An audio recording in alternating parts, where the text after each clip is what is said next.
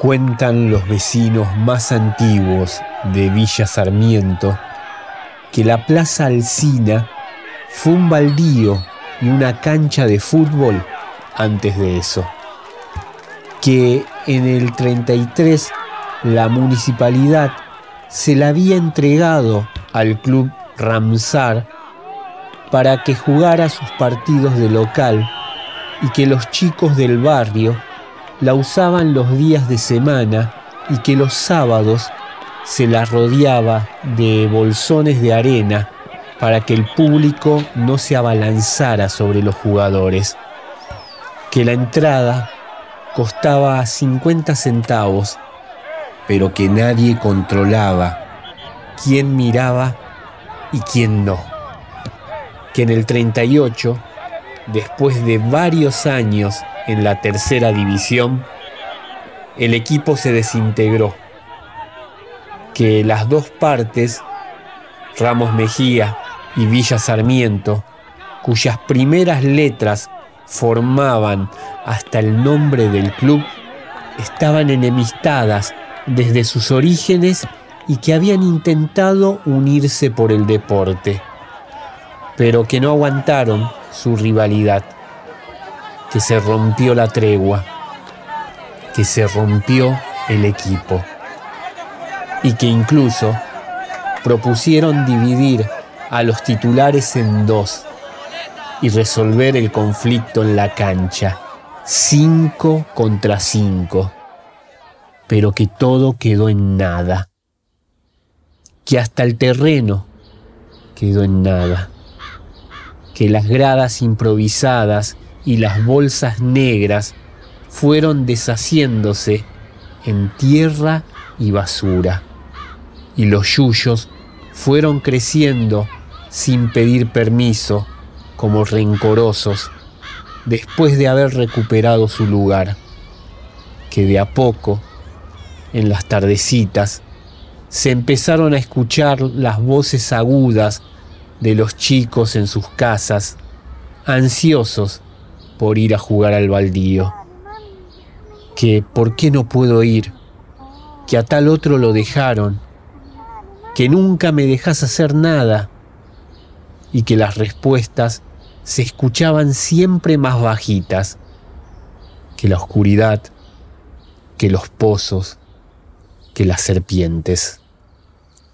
que con el tiempo,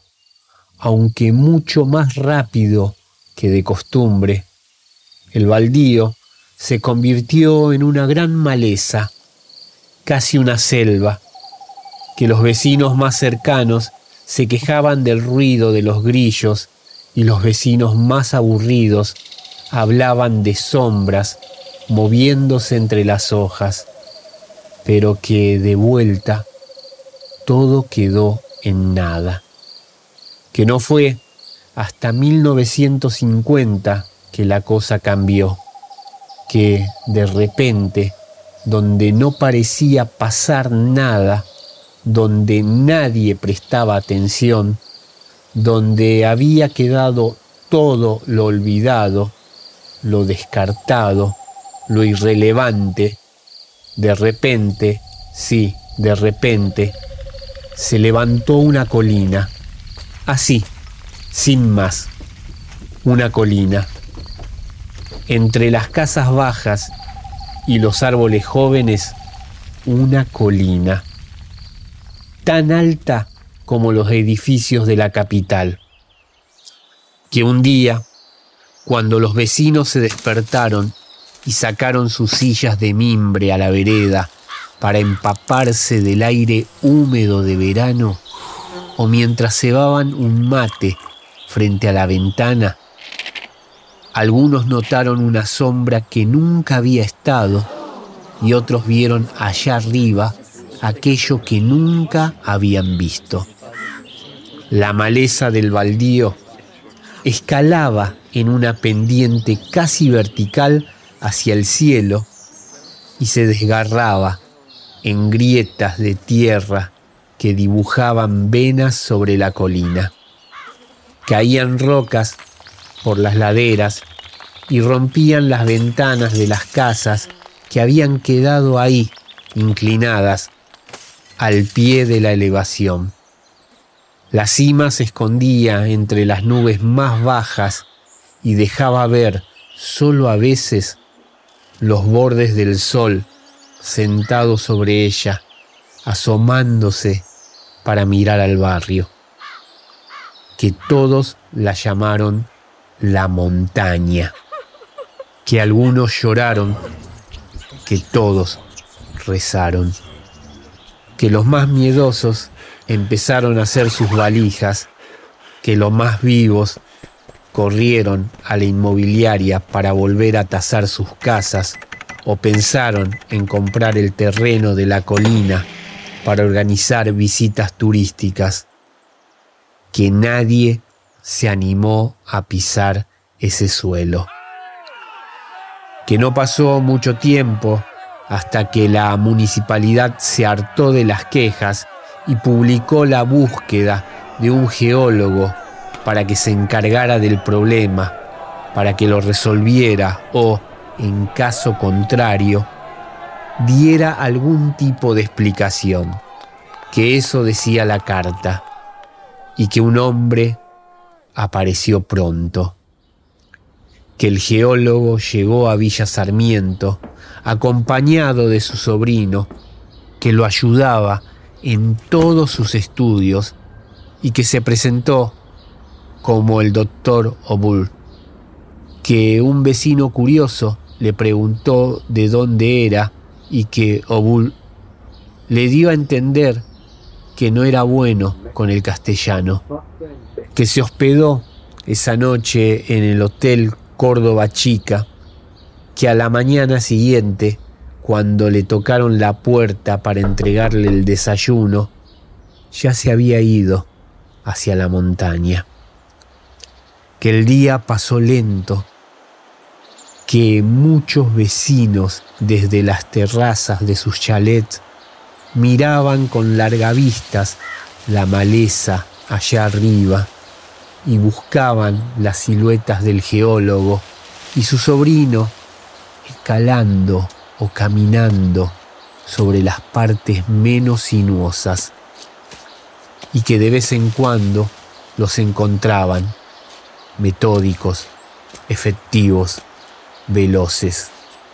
de los mismos colores que la colina, pero que nadie sabía lo que estaba pasando, lo que estaban haciendo. Hasta que a la tarde, con el cielo despejado y la silueta de la colina tapando el sol, varios vecinos notaron que el geólogo y su sobrino se acercaban a una parte oscura, que al principio fue un solo vecino el que notó la sombra allá arriba, casi en la cima, que después, desde diferentes esquinas del barrio, otros vieron que la sombra era la entrada a una especie de cueva, que iban de un lado a otro esparciendo los rumores y que apenas volvieron a prestarle atención al geólogo y a su sobrino, vieron que los dos se metían en el hueco sin mirar atrás, que de repente silencio, que los mates se enfriaron, que los jefes dejaron de mirar sus relojes que las vacas del lechero dejaron de mugir, que todos quedaron mirando hacia arriba y hasta los perros achinaron los ojos para ver lo que pasaba allá arriba, que era de esos momentos en los que la gente dice que el tiempo no pasa, pero que el tiempo sí pasaba, que lo que no pasaba era algo en la colina, algo que se viera desde ahí abajo, que en un momento apenas los vecinos empezaron a bajar sus cabezas y a masajear sus cuellos, a algunos les pareció sentir un temblor, que todos escucharon un sonido gravísimo,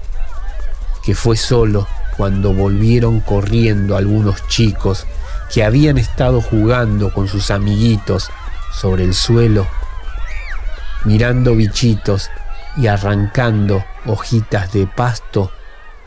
que se enteraron de que algo había hablado,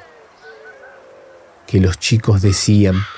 por las grietas de la tierra seca y por los agujeros de los hormigueros, había salido una voz ronca y tenebrosa como la de un monstruo, pero que la voz había sido tan, pero tan triste que los había hecho correr a los brazos de sus papás, y que si bien el idioma era parecido al castellano, los más chicos no habían entendido sus palabras, que solo los más grandes, después de que los vecinos los interrogaran sin un poco de paciencia, dijeron que la voz había dicho algo sobre los barcos y sobre un nuevo mundo. Que los adultos se miraron entre ellos,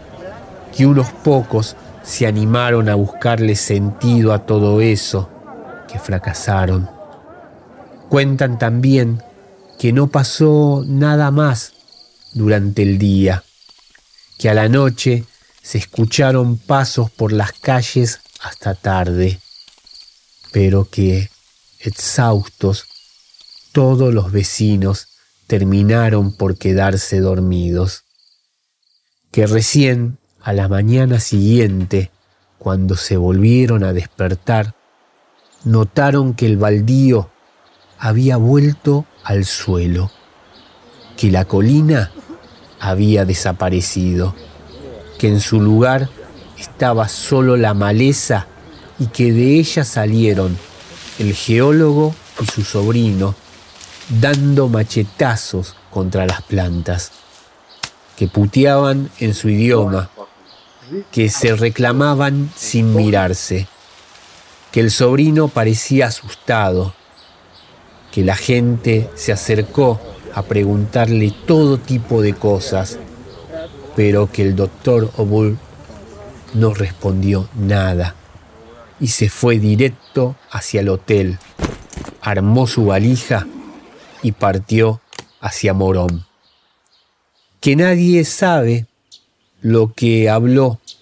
el doctor Obul con el intendente César Albistur Vilegas,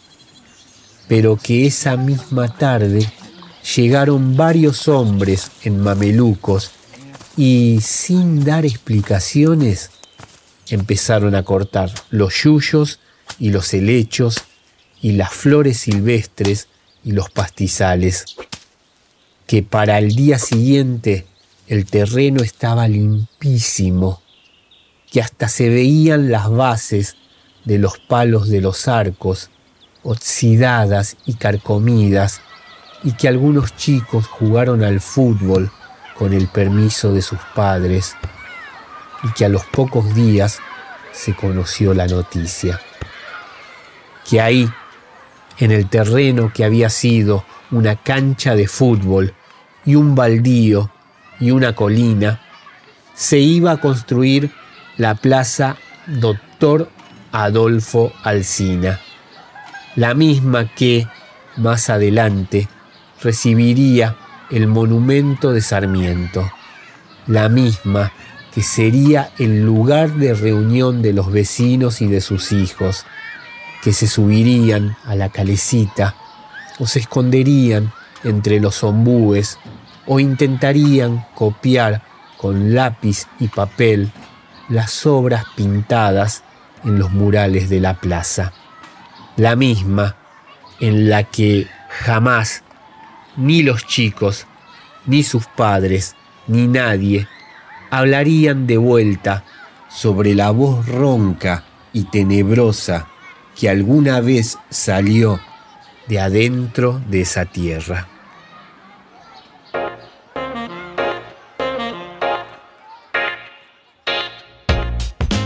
Juan Álvarez Tolosa nació en Villa Sarmiento en 1999. Empezó a escribir a los 8 años cuando su hermano le ofreció un juego de PlayStation a cambio de un poema. Después de eso, se mandó con los cuentos y hasta con una novela, aunque todavía nada de eso vio la luz del sol.